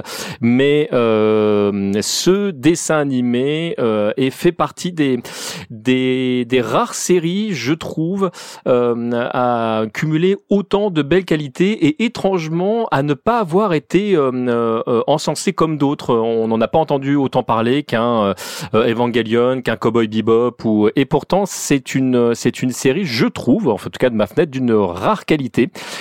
C'est une série en 26 épisodes, alors vraiment dans des standards on ne peut plus classiques. hein, on est là aussi dans du dans du 24 minutes, qui a un début et une fin, donc c'est vraiment une saison et vous verrez en, en voyant cet anime, si jamais je vous donne envie de l'essayer et que vous l'avez pas vu, qu'il y a aucune raison qu'il y ait une suite derrière, parce que la série se, euh, se suffit euh, à elle-même. C'est euh, un isekai avant que l'isekai existe réellement, puisque le, le- on a commencé vraiment à avoir une mode d'isekai. Alors isekai pour les les personnes qui ne savent pas ce que c'est, en fait, c'est le principe de prendre un personnage et de l'emmener ou dans un monde parallèle ou dans le passé, ou en tout cas de, de, de l'enfermer dans, dans un monde qui ne lui appartient pas et qui va devoir en fait découvrir tous les codes pour pouvoir s'en sortir. Et euh, dans dans cette histoire qui euh, qui a été écrite euh, par euh, euh, Shoji euh, euh, Kawamori, qui est, qui est vraiment un scénariste que j'aime beaucoup et euh, qui a été mis en scène par Kazuki Akane, qui euh, avec qui il a déjà euh, aussi travaillé. C'est des noms qu'on a vus de- sur d'autres séries. J'y reviendrai un petit peu euh, un petit peu après, mais c'est pas deux inconnus euh, dans dans le monde de l'animation japonaise et euh, et ils nous ont, enfin, ils nous proposent vraiment un univers euh, qui est très riche et euh, qui se, enfin, qui est qui est campé sur Gaïa. Gaïa est une planète que nous on ne voit pas, mais qui est présent euh, euh, entre la Terre et la Lune, grosso modo, et euh, et où sont partis et on va pas en dire plus pour ne pas spoiler, euh, un peuple. Et on suit euh, Itomi, qui est une jeune lycéenne, qui va se retrouver, euh, bah, pour des raisons X et Y, entraînée euh, dans ce monde-là, un monde qui est en pleine guerre, où d'un côté il y a des gens qui crèvent la dalle, de l'autre côté euh, des gens qui sont d'anciens pauvres, mais qui ont euh, décrété que euh, euh, par X et Y raison, ils allaient prendre le pouvoir justement pour pour changer tout ça. Et avec ce qu'on est en train de vivre en ce moment politiquement parlant, vraiment, je pense que c'est un anime à voir parce que ça peut laisser réflexion sur ce que sur ce que la bêtise ou euh, le manque de bienveillance peuvent amener. Ça, c'est un- une petite parenthèse personnelle. Et euh, dans, dans le monde dans lequel euh, euh, elle arrive, elle, euh, elle va se retrouver très vite confrontée euh, à un, un roi euh, d'un, d'un, de- d'une des, des factions. Et ce roi en question, en fait, est un très jeune roi.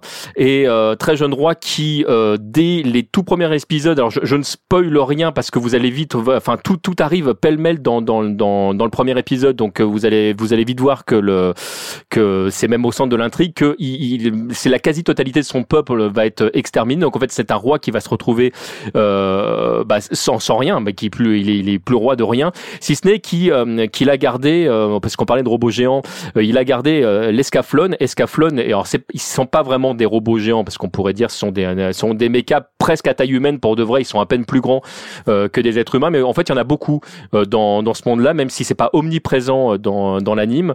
Et ce qui va nous permettre aussi de savoir avec quel quel type de personnage on est en train de de de, se balader, parce que euh, d'une euh, d'une faction à l'autre, d'un monde à l'autre, euh, bah, le design des des des robots ne sont pas les mêmes et vont avoir une importance d'ailleurs dans dans cette histoire-là. Le caractère design d'ailleurs euh, du euh, des robots euh, ont été faits par euh, Kimochi euh, Yamane qui est, qui, est, qui est euh, un mec qui a bossé entre autres sur Cowboy Bebop et sur d'autres. Enfin on l'a vu dans, dans dans Gundam également. Enfin c'est pas pareil c'est pas un inconnu et il il- enfin il, a un trait vraiment atypique.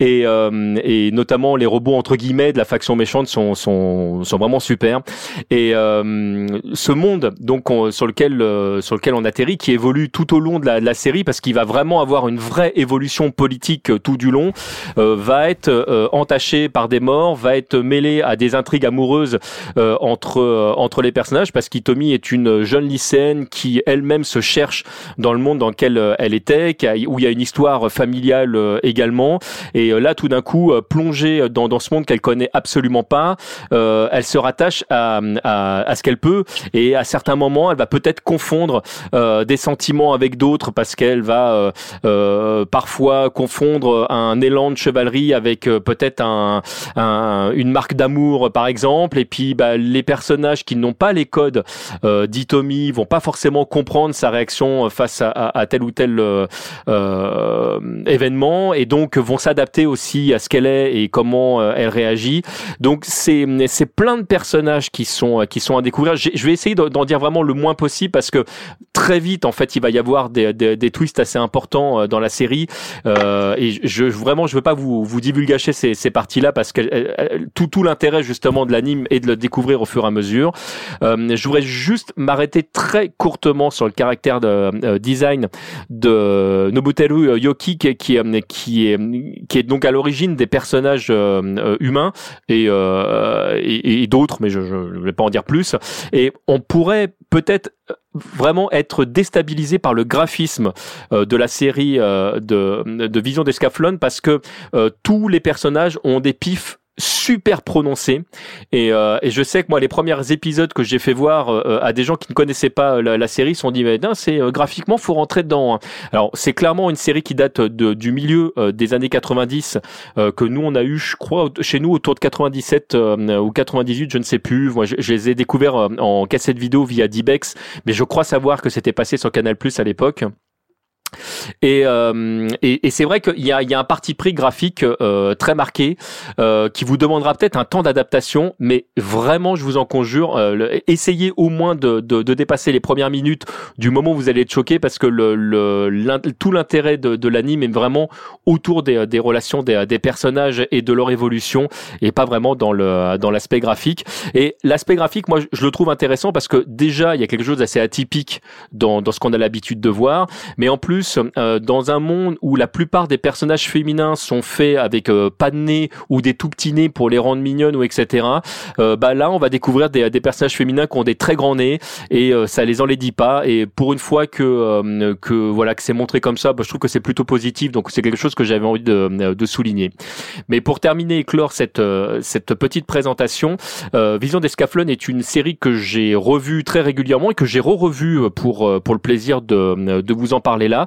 Et euh, c'est une c'est une série qui continue à me tirer une petite larme euh, euh, à certains moments parce que parce que bah d'abord c'est les les les les seiyuu font un travail extraordinaire et et voilà. Puis tu tapes aussi des barres de rire dans dans certains épisodes parce que parce que voilà il y a des personnages qui viennent un petit peu dédramatiser dédramatiser le, le- la situation et ça ça vaut vraiment le coup de de prendre le temps de rigoler avec eux. Et puis notez que la musique est entre autres réalisée par Yoko Kano et que rien que pour l'OST de de d'Escaflon de toute façon il faut regarder euh, Descaflon. Vous allez voir, il y a des moments épiques. C'est cette compositrice pour moi est une compositrice de génie et, euh, et je, je connais pas d'album qu'elle ait fait où je me suis pas dit ah c'est quand même bien ce morceau.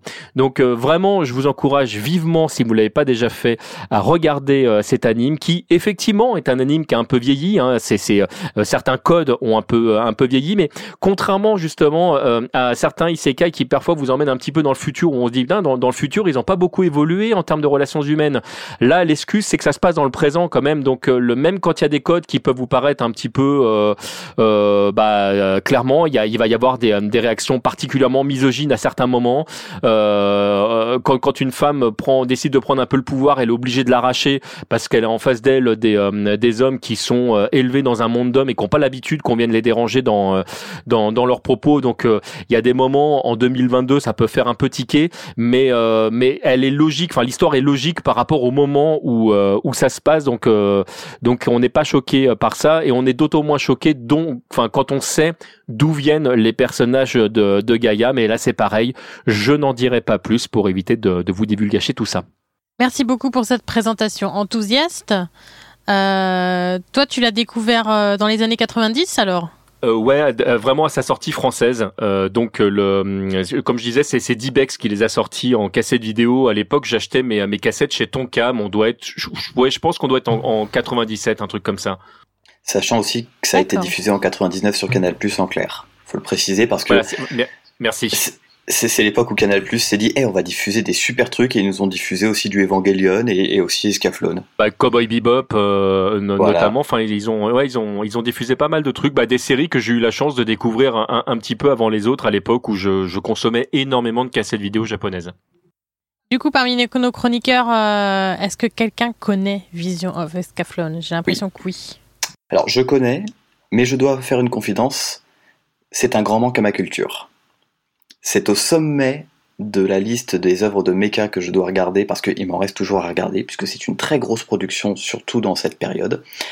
Euh, en plus c'est une période fascinante, hein, le milieu des années 90 pour le mecha, il y a, il y a des Ouais. petites révolutions qui sont en train de s'opérer, Gundam est en train de, de complètement changer son fusil d'épaule, euh, Evangelion vient de passer, hein, Escaflowne ça arrive à peu près au moment où Evangelion ça se termine, donc euh, petit trauma pour tout le monde. Et très clairement, c'est un, un univers assez, assez fascinant qui. Et, donc, oui, Escaflowne, c'est euh, c'est un, un univers qui, euh, euh, d'un point de vue de l'esthétique, emprunte beaucoup quand même à l'heroic fantasy euh, occidentale. Les, les mechas, ce sont des chevaliers, ils ont des capes, ils ont des épées, et c'est pas des sabres laser, ils sont vraiment là pour se cogner dessus. Il y a un univers qui sonne très médiéval fantastique, qui contraste hein, quand même avec la, grosse SF à laquelle on est habitué, euh, même pour les œuvres les plus, euh, les plus particulières. Euh, bon, alors je dis pas que la, fantasy et le mecha c'est complètement inédit, hein. on, peut éventuellement se souvenir, même si je crois qu'on l'a jamais eu en France, de Dunbine qui dans les années 80 nous faisait vraiment là aussi un isekai de mecha dans un univers ouvertement heroic fantasy, euh, une série du créateur de Gundam, comme quoi le mec il a, il a quand même beaucoup de choses à raconter. Mais c'est vrai que c'est une série dont la réputation euh, n'est plus approuvée.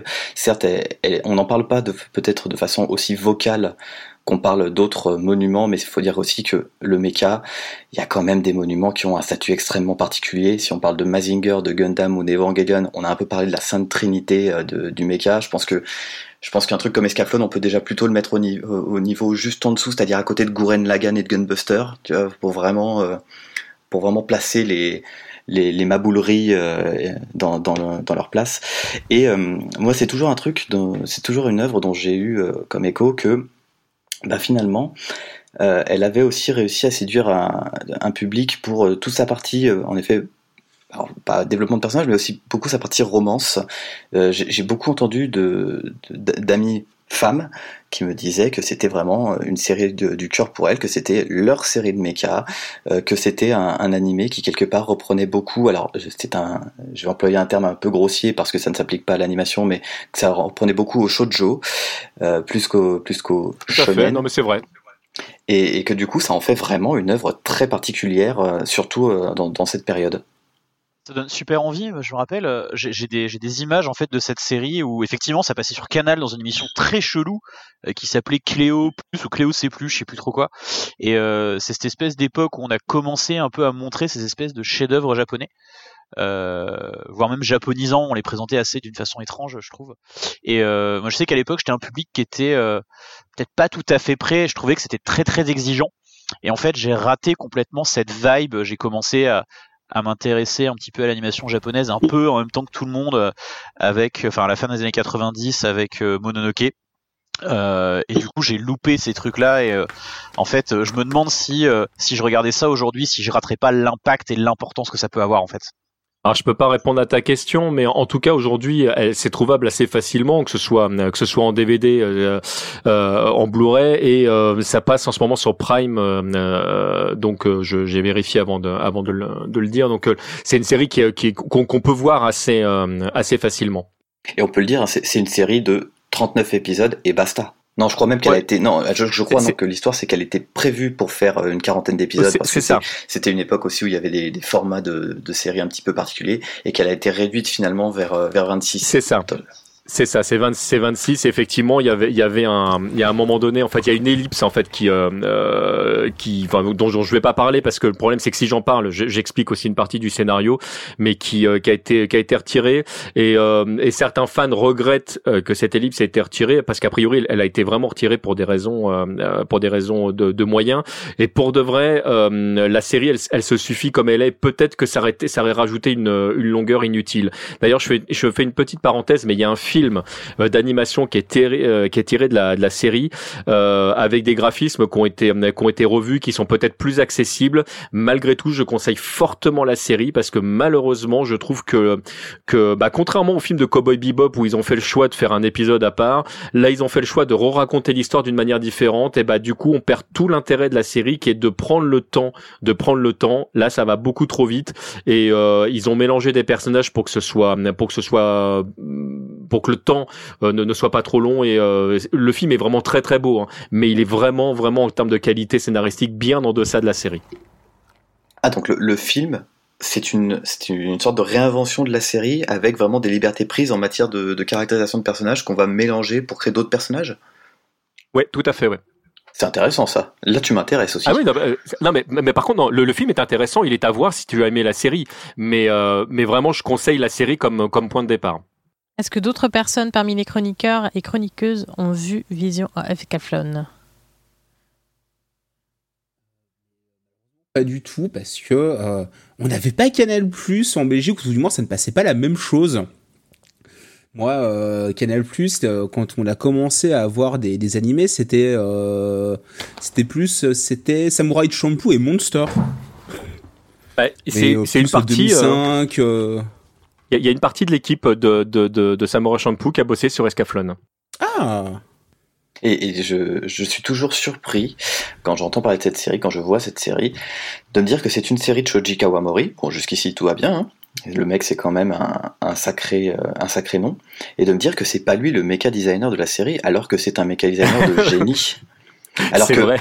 alors, il y a rien à dire sur le mecha design de la série. Il est maboule et il est assuré par des gens qui euh, ont bossé sur, euh, bah, sur Gundam, euh, sur Evangelion, sur Diebuster, sur à peu près tous les trucs qui ont des super mecha design. Et je crois même qu'il y, y en a dans le tas. Je crois que dans le tas il y a Mairo Maeda qui est le- juste le mecha designer d'Evangelion, le gars qui a designé l'Evangelion. Et, et- et je, trouve ça incroyable ce maxi best-of des, des mecha designers et que Kawamori lui-même n'y est pas. Alors j'imagine qu'il a quand même, euh, bon déjà il a approuvé tout ce qui s'est tout ce qui est passé, mais voilà ça me surprend toujours que euh, il il il ait pas pris euh, cette casquette plus officiellement. Et je comprends tout à fait. Très bien, merci pour cette euh, recommandation enthousiaste encore une fois. Eh ben avec plaisir. On va pouvoir. On va pouvoir euh, passer à la dernière recommandation de notre émission. Et oui, déjà. Et cette fois, je vais vous demander de mettre votre plus beau t-shirt coloré, d'enlever votre pantalon, puisque Bart va nous parler de DuckTales.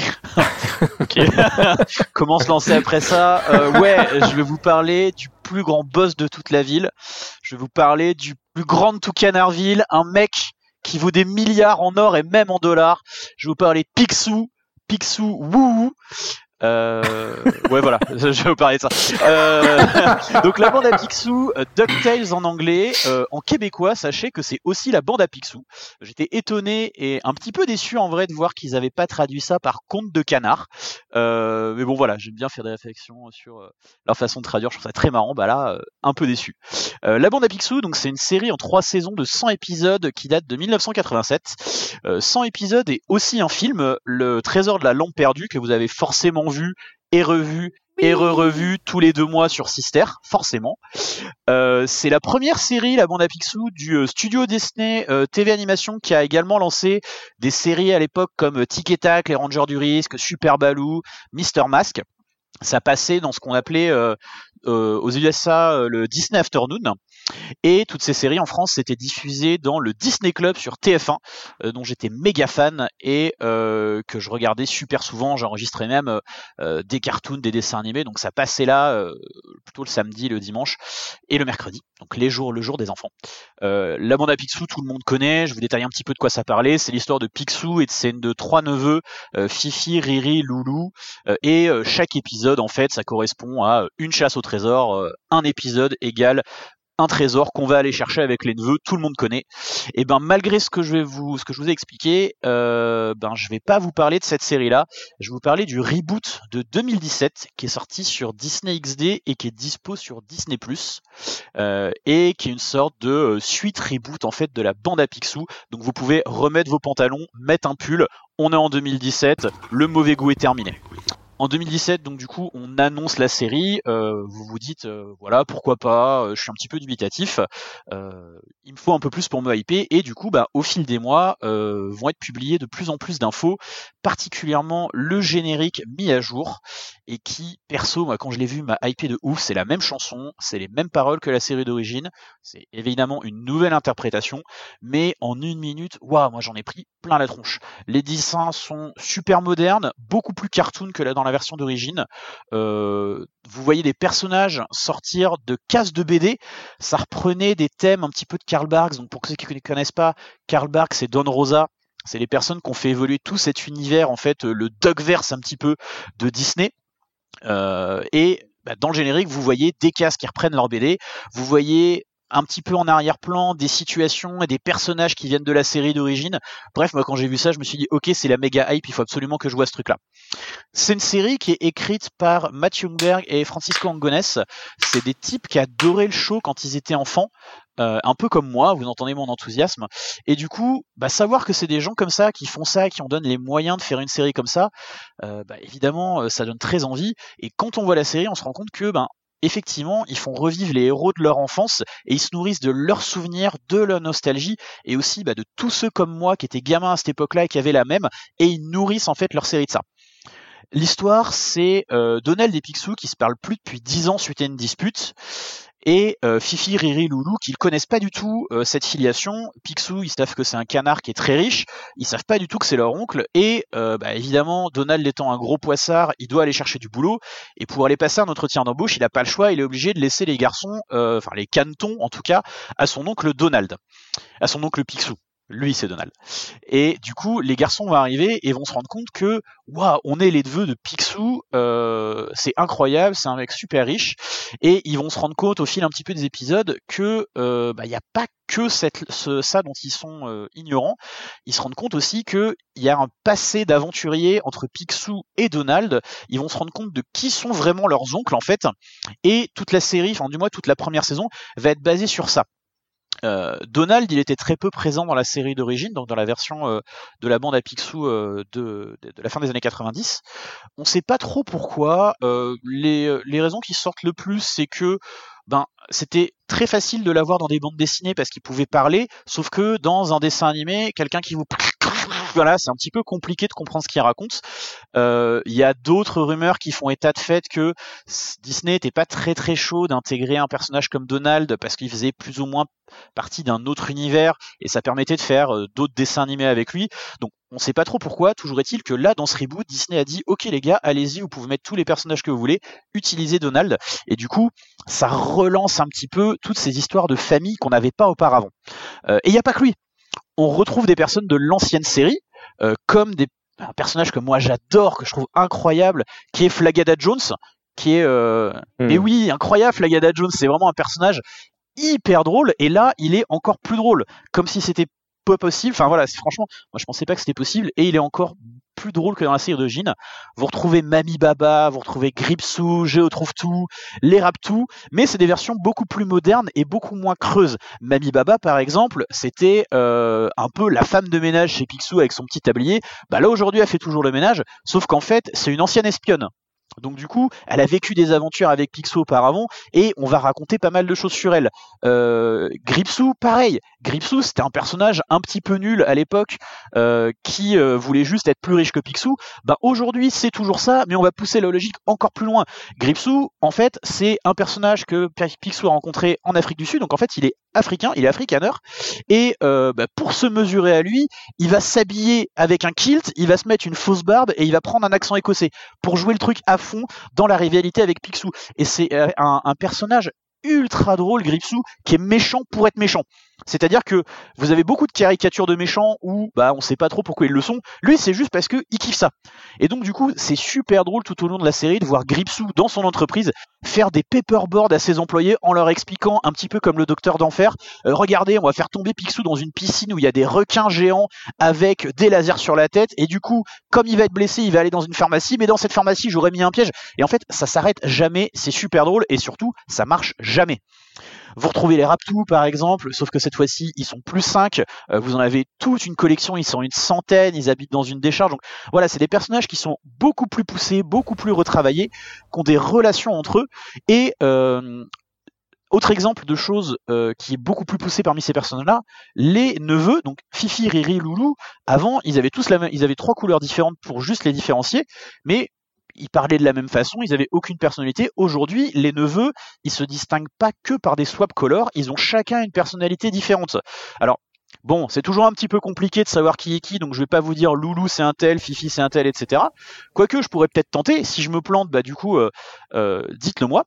Fifi, vous allez, ça va être celui qui est habillé en rouge, qui a un tempérament beaucoup plus aventurier. Vous allez avoir Loulou qui, lui, pour le coup, euh, va euh, avoir son sweat à capuche, les mains dans les poches, et lui qui est un petit peu un flemmard et qui aimerait bien faire de l'argent comme Picsou.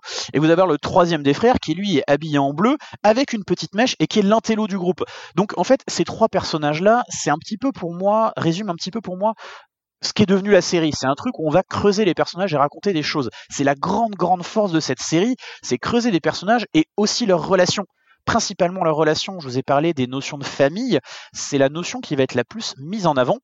Et à propos de famille, grosse révolution, euh, on va reparler un petit peu de la mère des cantons, qui était un personnage qui avait été complètement mis de côté. Euh, quand j'étais gosse, j'avais une VHS de Donald et euh, bon, c'était des cartoons, des histoires de Donald. Et euh, je me rappelle d'une de ces histoires-là où en fait euh, Donald ouvre la porte, il, on, lui tend un, on lui tend un papier et dessus c'est une lettre de sa sœur Della qui lui dit euh, le père des enfants, euh, le père des enfants est à l'hôpital et en convalescence. Je te les laisse pour que tu t'en occupes. Bisous. Et du coup, les gamins débarquaient, foutaient le bordel et euh, bah, de temps en temps revenaient dans des cartoons de Donald. Et je sais que moi je m'étais toujours demandé quand j'étais gamin, quand je voyais à chaque fois Riri Fifi Loulou, je me disais mais comment ça se passe? Est-ce qu'ils viennent chez Donald en vacances? Leur mère elle les, récupère quand? C'est une mère indigne, c'est trop bizarre. Et ben manifestement j'étais pas le seul à me poser ces questions-là, euh, parce que du coup, ben là, on va en parler, ça va être au centre du fil rouge de la première saison, on va parler d'Ella ou plutôt on va parler de son absence. L'absence de Della Duck, elle a un rôle central de la série, ça va fédérer tous les personnages autour d'elle. On va essayer de comprendre pourquoi elle a abandonné les cantons, tous les non-dits, toutes ces... Euh, toutes ces embrouilles qu'il y a entre Donald et Picsou, les, cantons vont essayer de comprendre ce qui s'est passé. Va y avoir plein d'indices, plein de choses, donc toute une enquête sur qui est Della, où est-ce qu'elle est passée, pourquoi elle les a abandonnés, euh, pourquoi elle faisait des aventures avec euh, Donald et Picsou. Donc il y a toute une histoire derrière en fil rouge et on n'est plus dans de l'épisode one shot qui va vous raconter un épisode, un trésor. En comprenant au fil du temps ce qui s'est passé, on se rend compte que bah, les créateurs, ils ont eu une méga liberté, franchement, euh, pouvoir inventer un personnage. Donc, dans le lore Disney, Della Duck, c'est juste un personnage, on voit juste son nom en fait, euh, et jamais il a été mentionné, à tel point que dans les histoires de Rosa et Karl Barks, il y a un, un, arbre généalogique de la famille Picsou qui existe, et ben ce personnage-là, en fait, il est caché par une branche pour pas qu'on voit à quoi il ressemble.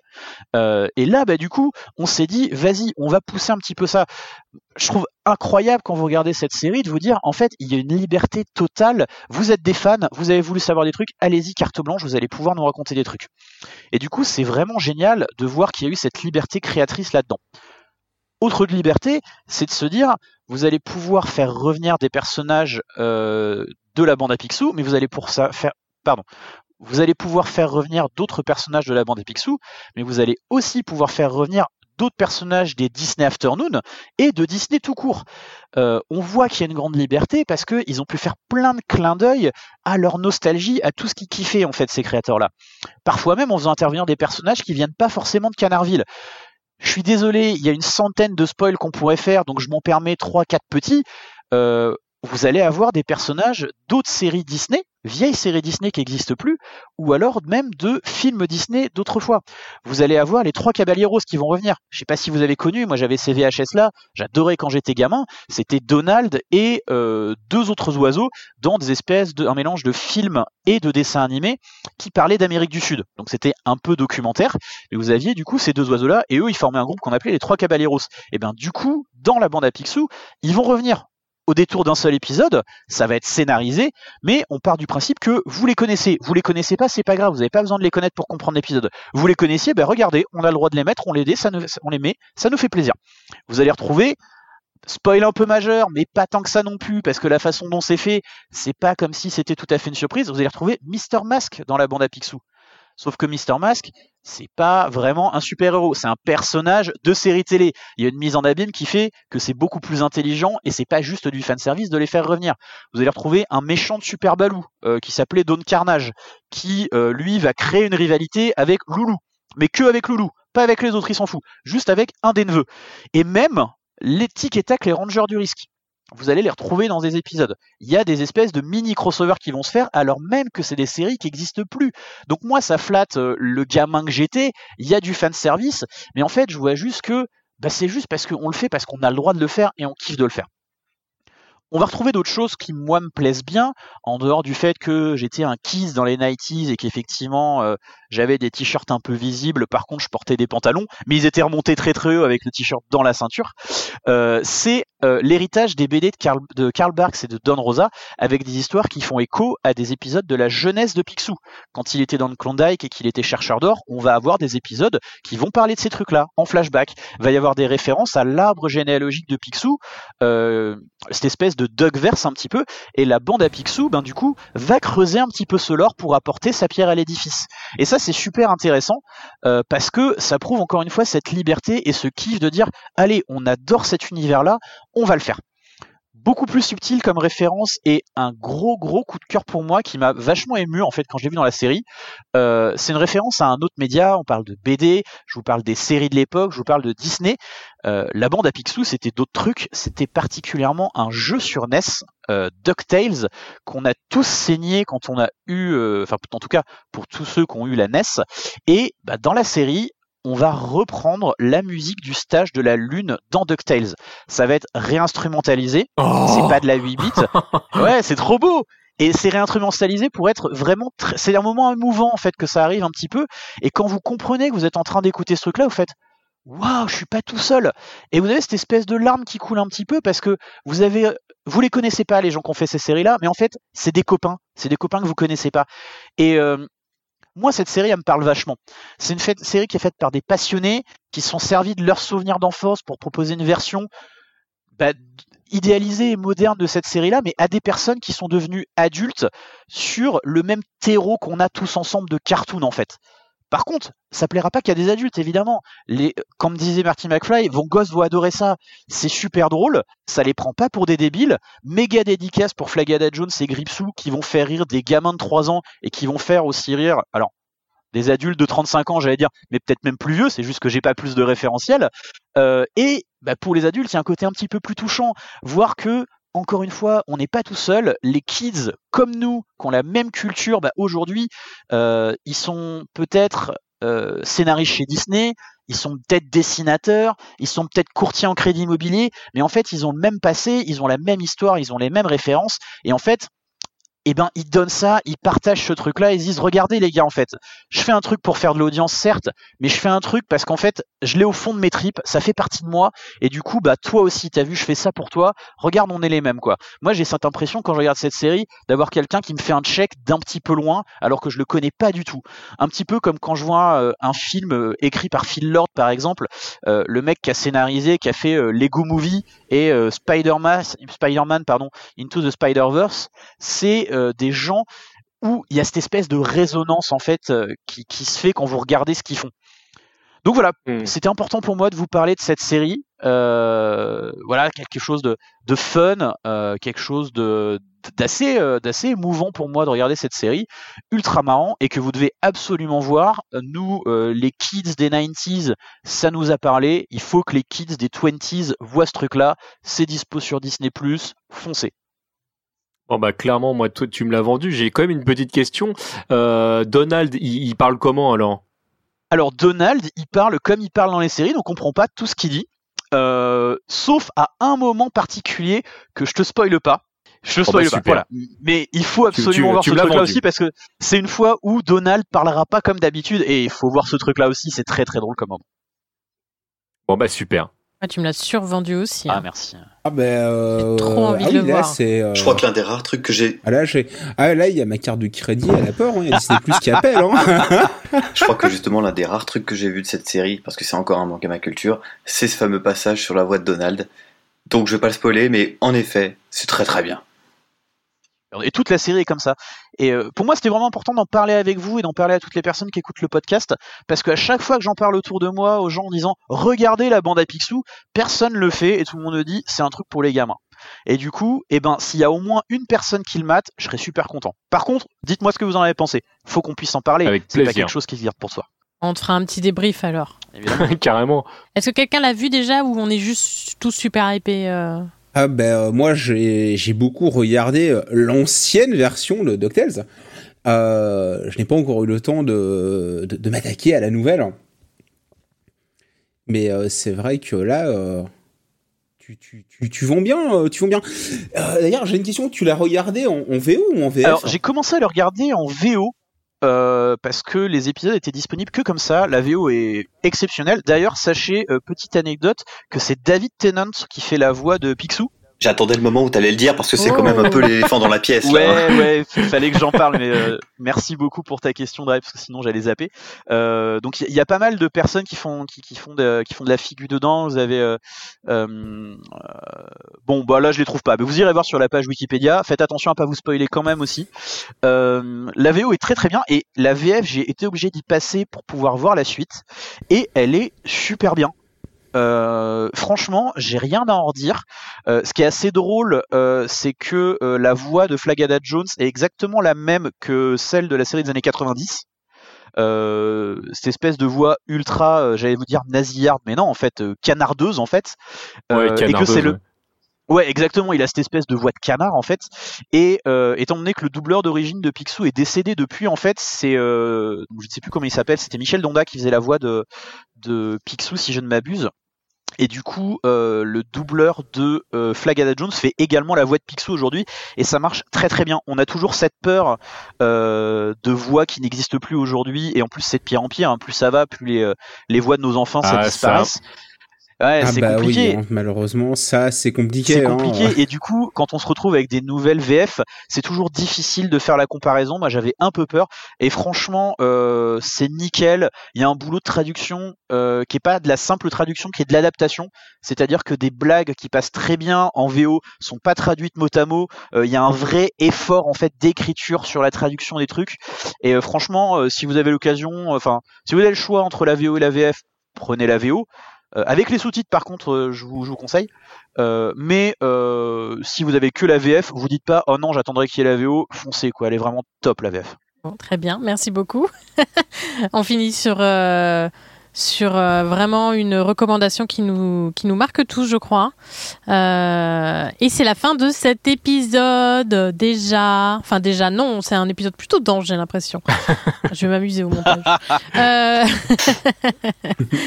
en tout cas, chers auditeurs, chères auditrices, j'espère que vous avez apprécié, que vous avez pris bonne note de tout ce qu'on a cité. Alors bien évidemment, comme d'habitude, j'ai mon petit papier, j'ai mon petit stylo. Euh, j'ai noté la majorité des recommandations euh, de nos chroniqueurs et chroniqueuses. Et tout sera visible sur la présentation au chat, bien évidemment. Euh, eh ben, je vais vous dire euh, au revoir, mes chers chroniqueurs et chroniqueuses. J'espère que ça vous a plu. Ouais, carrément. Merci Oui, beaucoup. des bisous. Merci beaucoup. Merci trop beaucoup. cool, et à la Merci. prochaine. À la prochaine, j'espère, bien sûr. Et voilà, Allo Central est une émission produite et réalisée par Club Katsu. On se retrouve le mois prochain pour un nouvel épisode, évidemment. En attendant, vous pouvez nous retrouver 24, 24, 7 jours sur 7 en téléchargement ou en streaming sur le site Ocha. À bientôt! Des Bonne bisous. série, salut C'est le plus grand boss de toute la ville, Picsou. Picsou. C'est le plus puissant de tout Canardville. Picsou, Picsou, il vaut des milliards en or, en dollars. Picsou, en suivant Pipiriri et Loulou, nous entrerons dans la chiche, Voix de canard, le plus chiche, le plus roublard. un suivant, Fifi, Riri, Loulou,